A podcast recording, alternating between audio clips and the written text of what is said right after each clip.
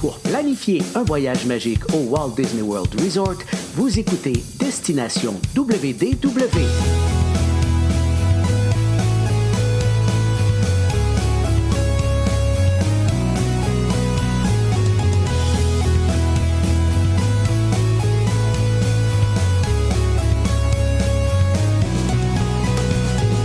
Et voici votre animateur et ami personnel de Mickey, Jean-Philippe Paré. Bienvenue à Destination WDW. Un gros merci pour le téléchargement. Pour les gens qui nous écoutent en audio, vous allez retrouver tous nos épisodes sur notre site web, sur Apple Podcasts, Spotify et compagnie, et nos versions en vidéo sur notre chaîne YouTube et notre page Facebook. On poursuit cette magnifique aventure dans le centième anniversaire de la Walt Disney Company. Et ça veut dire que je m'en vais rejoindre mon ami Michel. Salut Michel. Hey, buongiorno tout le monde. Salut Jean-Philippe et tout le monde qui est avec nous aujourd'hui. Et là, on avance dans notre histoire, là. J'espère que vous n'avez pas manqué les autres. Il faut aller les écouter. Vous allez être capable de suivre ça, ça c'est sûr et certain. Mais euh, on avance dans des histoires passionnantes. Oui, parce qu'aujourd'hui, il est question du nouvel âge d'or de Disney, une décennie très, très prometteuse, prometteuse oui, 90 à 99. Euh, D'ailleurs, Disney confirme que le début des années 90, c'est une période presque, on pourrait dire, fabuleuse pour la société. Ben c'est sûr, parce que là, on a le succès de trois films qui arrivent là en, en l'espace de deux, trois ans. On parle du succès de La Belle et la Bête. Wow! Un dessin animé qui est présenté comme une comédie musicale. C'est magnifique. Le- justement, là- là- là-dedans, les chansons, euh, l'action, on en a fait des spectacles. Et, euh, à Disney encore, on va à Hollywood Studio, puis les gens ne se tannent pas d'aller revoir le spectacle de La Belle et la Bête. Aladdin, aussi, même chose en 92, qui a vraiment eu euh, vraiment une belle impact. Ça aussi, les musiques, le génie est savoureux. Et tous les spectacles qu'on a mis dans les parcs Disney d'Aladin, surtout si vous avez eu la chance d'aller à Disney's California Adventure pour voir la version de Aladdin là-bas ou à Broadway. C'est magnifique. Et le troisième, le Roi Lion. Que dire du Roi Lion? Vraiment dans plein de langues à travers le monde. Spectacle, comédie musicale, le film, ça vient nous chercher vraiment. Ça a été trois films, trois classiques qui rentrent dans les... euh, dans les banques de Disney qui sont magnifiques puis qui sont vraiment là encore actuelles aujourd'hui. On les regarde et on se tanne pas puis on a fait des nouvelles versions. Donc La Belle et la Bête, on a fait le live, le live action, on a fait Aladdin aussi le live action. Roi Lion, on a refait une version 3D là avec les personnes un peu euh, images de synthèse. Euh, il y a eu beaucoup de, critiques à ce sujet, mais bon, quand même, parlez-en bien, en mal, mais parlez-en. C'est peut-être le moins bien réussi parce que c'était pas des personnages live action, c'était des animaux. Je l'ai pas vu. Toi, est-ce que tu l'as vu, Roi Lion, euh, version euh, image de synthèse? hein? Oui, puis euh, c'est dans les. euh, moi, moi je suis pas un grand, grand fan de ces reprises-là, de ben, ce qu'ils appellent le live action. Dans ce cas-ci, c'est vraiment pas un live action, parce que, comme tu le disais, c'est des, seulement des images de synthèse. Là. Exact. Mais, euh, je suis pas un grand fan, mais dans le lot, c'est probablement, en tout cas pour moi, le, qui était le moins intéressant, parce que c'est- ça apportait absolument rien de neuf. Là. Des fois, dans certains, on va donner une petite twist ou euh, mettre en, lumière un personnage davantage alors qu'il ne l'était pas dans le film d'animation. Mais dans ce cas-ci, je veux dire, c'est- c'est c'est du pareil au même, du début à la fin, là, pratiquement Oui, tu peux image mettre pour image. animé à côté de l'autre, puis les deux, euh, ça se suit, là, vraiment. Pratiquement, là. Donc, euh, dans des cas comme celui-là, je vais préférer regarder l'original de loin, Tu as tout à fait raison. Fait que dans le début, c'est la même affaire que je te disais avec la petite sirène. Oublie ça, re- re- réécoute le, le dessin animé. Puis dans la plupart des domaines d'activité de Disney, dans le début des années 90, on obtient vraiment plusieurs succès à tout point de vue, que ce soit cinéma, télé ou plein d'autres projets. Bon, excellent. Qu'est-ce, qu'on, qu'est-ce que Disney met en place de majeur en 1990? Ben, au départ, en tout cas, un autre filiale de film, parce qu'on a eu Touchstone Picture, et puis Ouais. là, on a Hollywood Picture qu'on va mettre là. On va mettre là parce que on veut, on veut mettre des sous-filiales, puis je vais vous dire tout à l'heure, je comprenais pas pourquoi, mais finalement, on veut vraiment les séparer. Puis là, on a dit, on va remettre un nom Disney par-dessus pour regrouper tout ça. Alors, le 18 juillet 90, c'est le nouveau studio qui est créé, Hollywood Pictures. Le premier film, vous l'avez sûrement vu, et ceux qui aiment pas les araignées, bouchez-vous les oreilles, c'est le film Arachnophobie, Arachnophobia, mais on lui doit quand même Hollywood Pictures. On parle de Sarafina, Swing Kids, Super Mario Bros, l'opus de Monsieur Holland, euh, Evita, ce genre de film-là. Alors, c'est vraiment quelque chose de bien, mais ils vont être regroupés tout à l'heure sur une autre filiale que vous allez entendre parler. Puis c'est le premier Disney Store qui est en dehors des États-Unis. Maintenant, on va à Londres le 1er novembre 1990 et sur Regent Street, on a la bannière Disney Store. Ça a eu quand même, même si les Disney Store n'existent plus vraiment aujourd'hui, euh, c'est, il en reste-tu de tout ça? Je me suis pas informé. Il reste ça ben, aux États-Unis, il y en a. Aux États-unis, il y en a, mais. Euh... Mais en tout cas, vraiment. Euh, au Canada.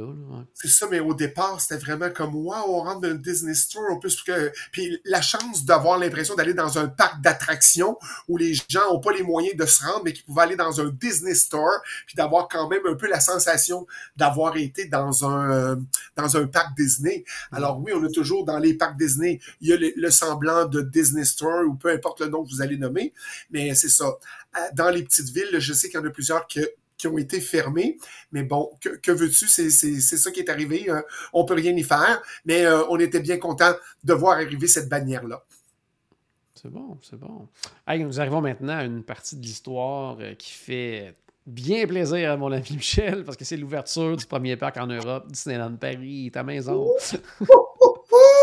Oui, le 12 avril 92, le très attendu Euro Disneyland. Mhm. Euro Disney, on a plein de connotations là-dessus. Ça ouvre les portes aux Français, mais les Français sont pas trop en faveur. Ils tournent un peu le dos à Disney. L'accueil est vraiment difficile parce que là, on croit être envahi par la culture américaine parce que la signalisation est en français et en anglais. Mais l'art Disney est français, européen. L'oncle Walt, on a juste voulu faire un hommage à, il adorait ça, l'art européen. Puis tout ce que vous connaissez puis qu'on est allé chercher dans les films, tout ça, ça a été pris de l'Europe.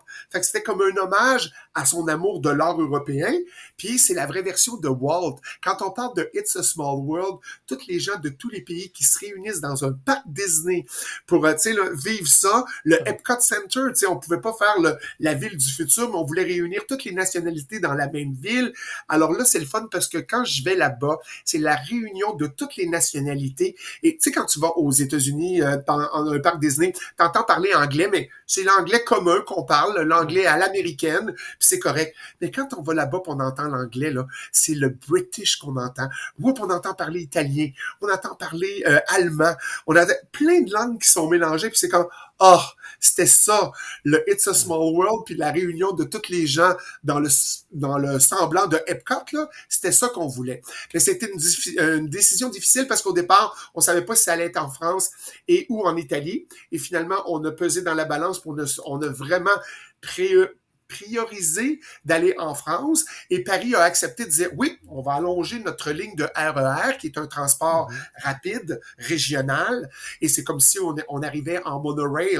Alors, si tu veux aller là, tu embarques dans cette ligne-là, tu dis garde, va jusqu'au bout du monde, débarque à la dernière station, tu vas débarquer à Disneyland et quand tu débarques là-bas, tu as en plus une entrée pour aller dans l'Eurostar, tu peux traverser la Manche puis t'en aller à Londres. Tout est centré à Disneyland Paris, c'est magnifique. Quand j'ai commencé là-bas mon premier meeting, écoute, je, tripais tellement de dire oh wow, on part puis on s'en va à Londres, euh, Disney UK pour des meetings, tout. T'embarques dans l'Eurostar à Disneyland Paris, puis schlack, je débarque à Londres. Je tripais là, c'était magnifique. Mais ce qui aide pas à l'affaire, c'est que Paris a dit oui, on va vous mettre le RER e qui va aller là mais vous allez payer avec nous. Mais au départ, Disneyland Paris n'a pas l'argent. Fait que le peu de revenus qu'on a la première année, on n'atteint pas les objectifs. Donc, ça pèse sur le groupe, ça pèse sur la dette. Puis à chaque année, Disneyland Paris est obligé de demander à la maison mère Disney, pouvez-vous nous prêter un peu d'argent? Pouvez-vous nous aider à? Parce que ça allait pas bien. Fait que ça a été long avant de remonter la pente, mais heureusement, je peux en parler aujourd'hui. Euh, ça le repris du poil de la bête. C'est la première destination familiale européenne. Quand on a tombé à Walt Disney Studios, euh, c'est sûr que les profits du Disneyland Park servaient à payer les déficits de Walt Disney Studios. Donc, c'était un petit peu euh, rochant, mais finalement, ça reprend la place tranquillement pas vite. Puis là, vraiment, tout a pris de l'ampleur et le Walt Disney Studio commence aussi à prendre de l'ampleur. Donc, c'est vraiment un beau resort.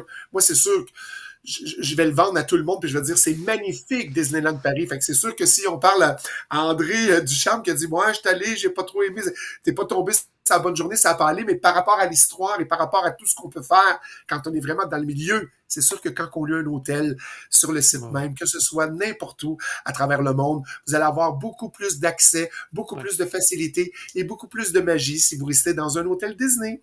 Voilà. Ça veut dire que si, si le choix n'avait pas été la France, ça veut dire qu'on aurait pu aller rencontrer Topolino, donc euh, quand même. Oui, on avait vu Topolino.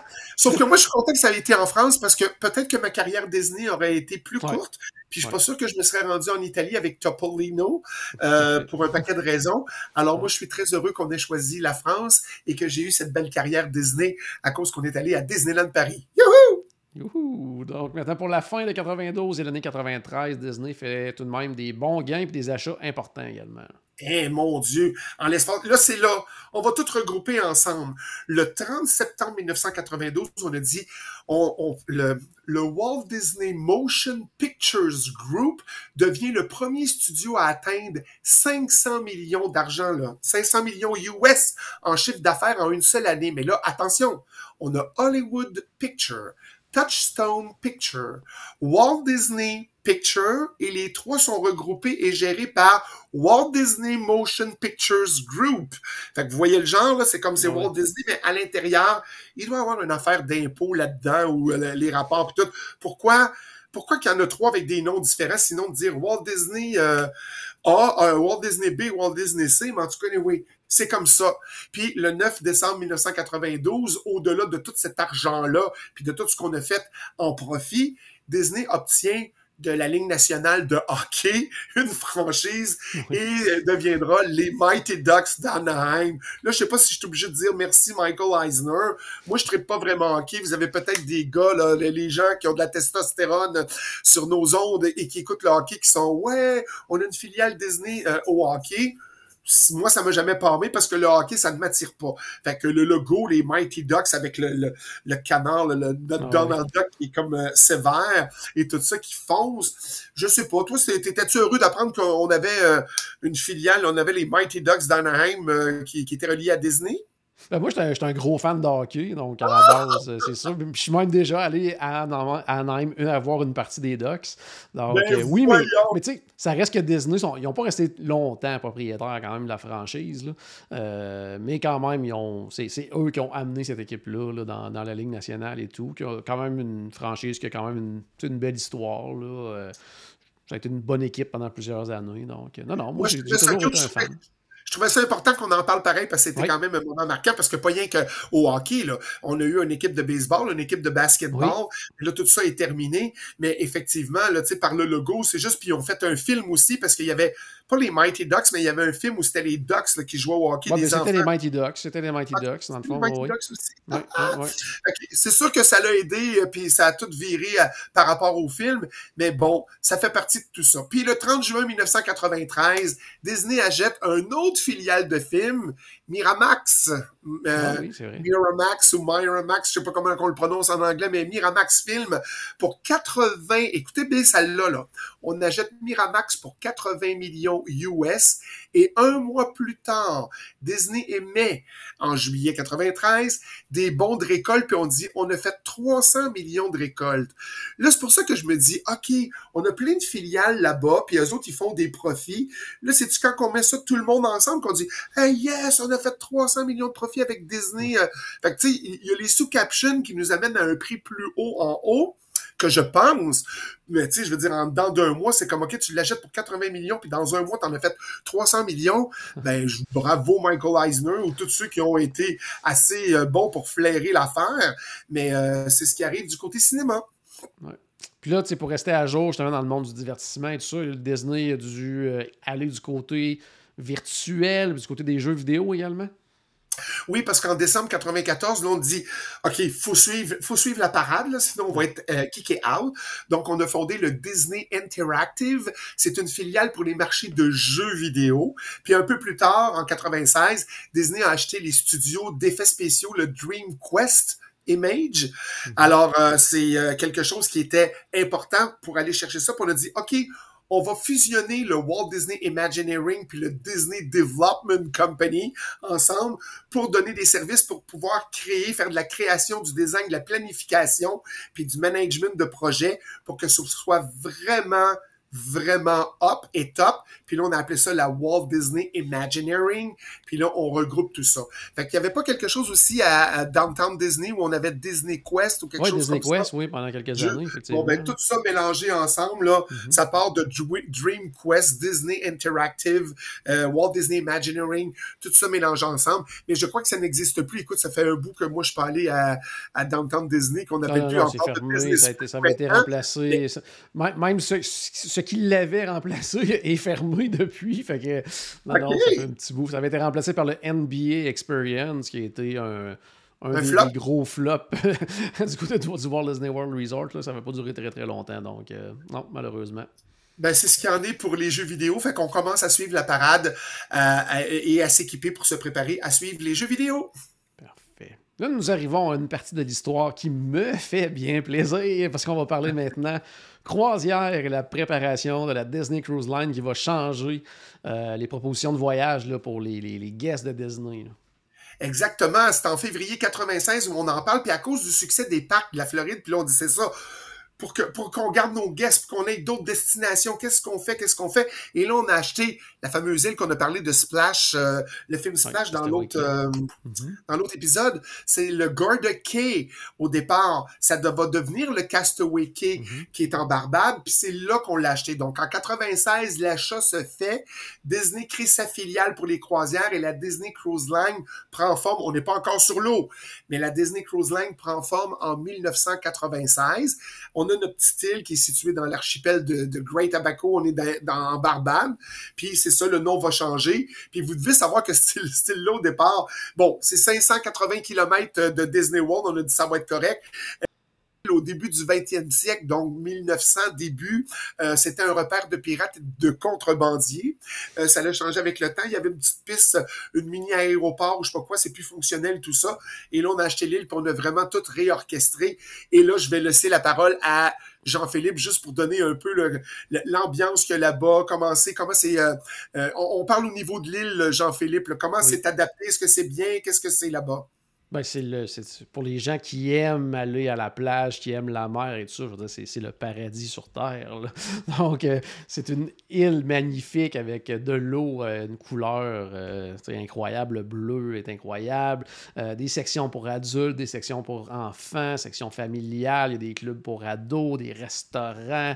C'est comme, puis, tu sais, au niveau de la, tu t'aimerais beaucoup, parce qu'au niveau de la, de la thématique sur l'île, c'est un peu comme marcher un peu dans un parc Disney à certains endroits. là, je veux dire, euh, le niveau de thématique est là. là, donc, euh, non, non, c'est vraiment là. euh, c'est- souvent le, le- tu sais, pour les, les croisières dans les euh, Caraïbes, Bahamas et tout ça, c'est souvent le, le- je veux dire, le, le- ce que la- les gens attendent de leur croisière, ça va être l'arrêt à l'île de Castaway Key. là, donc, vraiment, se sent protégé puis on se sent vraiment encadré à la Disney quand Ah on oui, va sur oui, totalement, là, parce que les gens qui sont les gens qui sont là pour nous aider sur l'île, qui vont nous servir au restaurant, tout ça, c'est les mêmes gens qui sont sur le navire, donc euh, c'est comme la continuité du navire pendant qu'on est euh, à Castaway Key. là, donc, Bon, euh, ben, je vais y aller bientôt. Ma retraite arrive bientôt. Là. Je vais avoir que ça à faire. Je vais aller euh, sur Castaway Cay puis je bougerai plus de là. On verra. Mais c'est ça, c'est qu'en 98, on a le premier navire. Donc, en janvier Oui. 98, on dit on met le premier navire, c'est Disney Magic.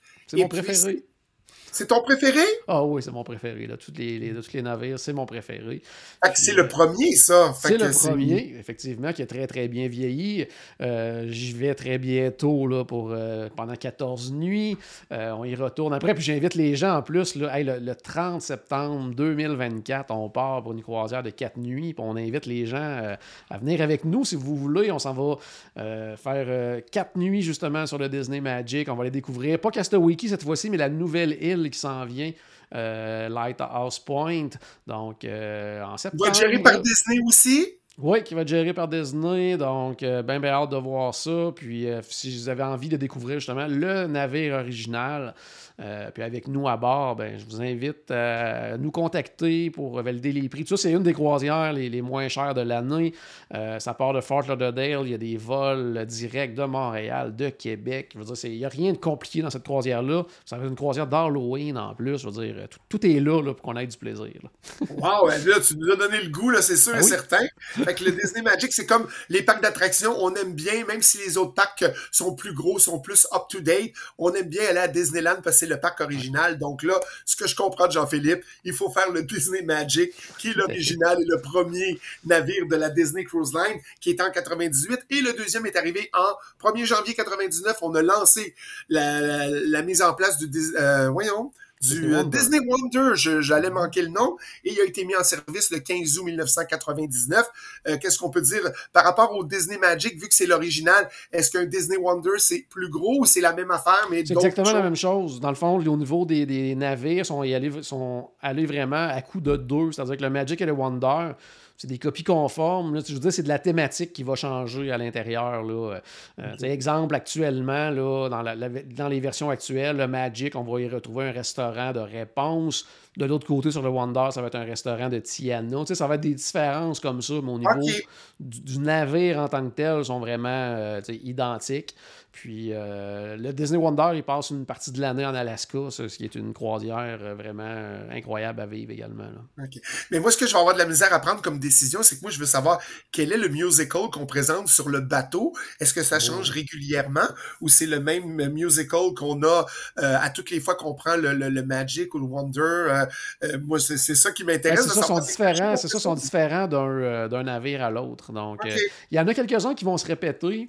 la façon dont ça fonctionne, c'est qu'habituellement, comme euh, sur le justement le Disney Magic, ben, il va y avoir un musical sur euh, réponse. Puis il y a des, des euh, musicals, ça, t'aimerais ça, là, originaux, vraiment, là, une histoire inventée pour le spectacle qui va mettre en scène plein, plein, plein de personnages Disney. Donc, ça, c'est toujours vraiment, vraiment intéressant à voir parce que c'est ça, ça c'est des histoires qu'on ne connaît pas, à moins d'être, bien sûr, déjà avoir pu profiter de cette croisière-là. Mais c'est des, ça, des histoires originales. Parce que ça, ça t'apprécierais grandement. Oui, j'ai très hâte. Tu m'as donné le goût. On va approcher une question, mais là, j'ai failli me penser que j'étais en croisière. Donc, suite à des résultats décevants maintenant avec ces films d'animation, Disney se tourne maintenant vers le 3D, qui est, qui est en vogue à ce moment-là, et veut produire des films en images de synthèse. Effectivement, parce que là, on venait de sortir de films d'animation, on parle de Pocahontas, c'est correct, c'est euh, à part Color of the Wind, là, je veux dire, euh, on est mieux le voir dans Fantasmic, la version Pocahontas en live action, de le voir pendant Fantasmic, pendant un show, que de voir le film. Mais bon, ça n'a pas été un, succès qui était escompté. Donc finalement, on a eu euh, une déception. Donc là, la nouvelle compagnie euh, qui faisait son chemin. Euh, on parle de Pixar. En fait, le Disney était comme, oh, on était intéressé par ça parce que Pixar, euh, wow, c'est cool. Ça a parti en 79. C'est Lucasfilm. Ça a été racheté finalement par, c'est, mon Dieu, je vais-tu le dire, je vais-tu le dire, c'est Steve Jobs de, ah de Apple qui a racheté ça en 86. Fait que là, c'est comme, yes, on veut faire ça, mais Pixar veut pas donner son nom à Disney, il veut garder quand même son entité. Puis Disney a dit, OK, on peut-tu faire ensemble, là, on va, on va faire un test, puis vu que Pocahontas, ça sort pas, là, nous, on va faire un film comme ça, puis c'est Toy Story qui est sorti en 95. On a fait le test ensemble, puis on a fait Wow, le monde capote. Donc, en 97, deux ans après Toy Story, on dit ben là, on peut-tu coproduire ensemble Disney et Pixar? On vous donne un contrat de six longs métrages que vous allez faire. On va, euh, il va y avoir une partie d'achat qui va être faite. Il y a 5% du capital de Pixar qui est acheté par Disney. Et là, on a fait une belle, je crois, euh, un beau mix, un beau blend, les deux gangs ensemble, parce qu'ils ont quand même sorti des bons films, puis c'est le fun. Puis là, c'est comme une nouvelle façon de voir le dessin animé, puis c'est comme si c'était des personnages vivants, mais en dessin animé. C'est ça l'image de synthèse. Alors c'était une nouvelle façon de voir le film d'animation. C'est super cool. Écoute, Pixar, à cause de ça, avec le lien avec Disney, c'est 19 Oscars, c'est 4 Golden Globes, c'est 3 Grammys Awards. Je veux dire, il y en a de la récompense, là, tu sais. Fait comme je disais au départ, c'est parti de Lucasfilm, on finit avec Steve Jobs, et puis finalement, il y a une belle union avec Disney et Pixar. Ça graphine quelquefois. On dit-tu Disney Pixar ou on dit Pixar Disney? C'est-tu toi, c'est-tu moi? T'as-tu trouvé l'idée? Je l'ai pas trouvé. Mais euh, c'est ça. Ils finissent quand même par nous charmer. Et Pixar est très présent dans les parcs Disney, donc on peut vivre vraiment ces personnages-là avec tout le monde. On le sait, on est dans la série 100 ans de magie. Là, on est rendu au 75e anniversaire. Et là, grosse surprise, parce qu'il y a une réorganisation qui se fait au sein de la Walt Disney Company. Ça va être la dernière, j'espère, parce qu'en 98, on dit on va réorganiser en cinq divisions. Tu décideras où ce que tu t'en vas, mais on a fait le Disney Media Networks, le Walt Disney Studios Entertainment, le Walt Disney Parks and Resort, donc ça, c'est les parcs Disney. Celui d'avant, on parlait des films. Mhm. Les Media Networks, on fait des nouvelles, puis plein de choses comme ça. Disney Consumer Products, donc tous les produits dérivés, tout ce qui se vend, une bébelle Disney. Et Walt Disney Internet Group, parce qu'il faut être aussi en, en je, je m'en allais dire en télétravail, n'importe quoi. Ce que je voulais dire, c'est que faut, faut être... euh, Aide-moi, Jean-Philippe, cherche un mot. On est virtuel. Ah, OK? virtuel, ok, ok, je comprends. Ouais, ouais. virtuel, euh, Internet, il faut que Ouais, faut ouais. vraiment que ça, ça suive. Fait que c'est les cinq. Fait que là, tous les groupes qu'on a mis tantôt, là, le groupe de films, on va le mettre là, la musique, on va en mettre là, ça, on va en mettre là. Mais on a dit, on va se tenir à cinq blocs. J'espère que ça va être comme ça.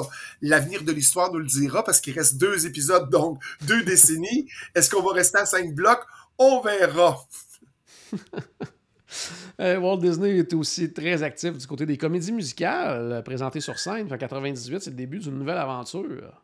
Oui, parce que là, c'est- on dépasse les frontières, puis là, on présente une première comédie musicale, mais au Japon, on présente Le Roi Lion, c'est comme wow. Et moi, j'ai eu la chance de voir Shanghai Disneyland, Lion King. Je comprenais rien, c'était en mandarin. c'était la même affaire, je trouvais ça cute. J'ai vu Lion King, euh, voyons, à Paris, au, au Mogador, au théâtre. C'était magnifique aussi. Fait que tu sais, tu te repères avec tout ça parce que tu connais l'histoire. Ouais. Philippe aussi, Jean-Philippe a couru après Lion King parce que tu es allé Oui. à la première euh, à, à- à Toronto, je crois. À Toronto, c'était un peu ça, j'étais allé voir, j'avais été invité à aller voir ça, puis c'est- c'est- c'était vraiment impressionnant comme spectacle. Exact. Fait qu'il faut savoir quand même que les comédies musicales Disney, ça commence depuis La Belle et la Bête.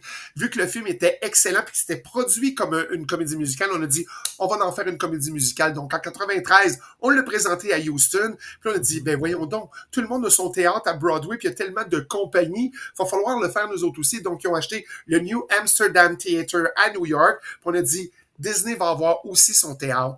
Mais là, écoute, ça a quand même euh, beaucoup d'argent. On parle de, c'est quelque chose comme de 21 millions pour la location à 3 je, je parle de location, le lieu, euh, 8 Ouais. millions pour les rénovations et tout ça en mélangeant ensemble, puis 36 millions de réno au total pour le mettre up to date par le Walt Disney Imagineering. C'est comme, OK, ça rouvre en 97 après plusieurs millions de dollars, mais il y a tellement des bonnes recettes qui sont faites là. Tous les bons musicals de Disney sont produits à ce théâtre-là, à Broadway. Si vous avez la chance de voir un de ces shows-là, c'est magistral, c'est super bien fait. Mais là, euh, vraiment, on est... euh, on va partout. Disney partout maintenant. Youhou! Pour terminer, euh, 25 février 1999, Bob Iger, alors président de ABC, prend aussi la tête de la nouvelle filiale de Walt Disney International. Et puis là, vous devez retenir ce nom-là parce que dans les deux prochains épisodes, il va nous sauver la vie et les fait ben, vraiment plusieurs fois. Puis c'est comme, euh, on sait qu'il va devenir le sixième PDG de la Walt Disney Company. Puis ça, c'est juste en 2005. Mais aujourd'hui, il est très important parce qu'il rentre là. OK? C'est notre star Disney parce que c'est Michael Eisner qui l'a proposé en 2003 pour devenir le PDG. Mais avant ça, on commençait à le voir. Puis je pense que Michael Eisner, il voyait aussi que c'est comme, hey, wow, lui, c'est un bon Jack, puis il va nous amener loin. Si moi, je me retire, faut vraiment que ce soit lui qui, suit, lui qui soit le successeur. Mais je vous garde quand même les détails pour le prochain épisode parce que c'est pas aujourd'hui que je vais vous le dire, les copains. La conclusion, Là, c'est la conclusion du sixième épisode, mais on va en reparler dans le septième puis dans le huitième. Mais ça, ça conclut notre volet d'aujourd'hui sur le 100 ans de magie de la Walt Disney Company. Et puis, on va commencer une nouvelle ère, les années 2000, dans le prochain épisode. Donc, la magie tourbillonne autour de vous. Je vous le souhaite à tous les jours. Merci encore, Jean-Philippe, de m'accueillir sur le podcast. Puis j'ai hâte de vous rejoindre pour les deux prochains épisodes. Excellent. Donc, merci Michel. Puis à la maison, mais j'espère qu'on a acheté un tout petit peu de magie dans votre journée. N'oubliez pas, bien sûr, que tout a commencé par une souris et on se reparle très bientôt. Salut tout le monde! Bye bye.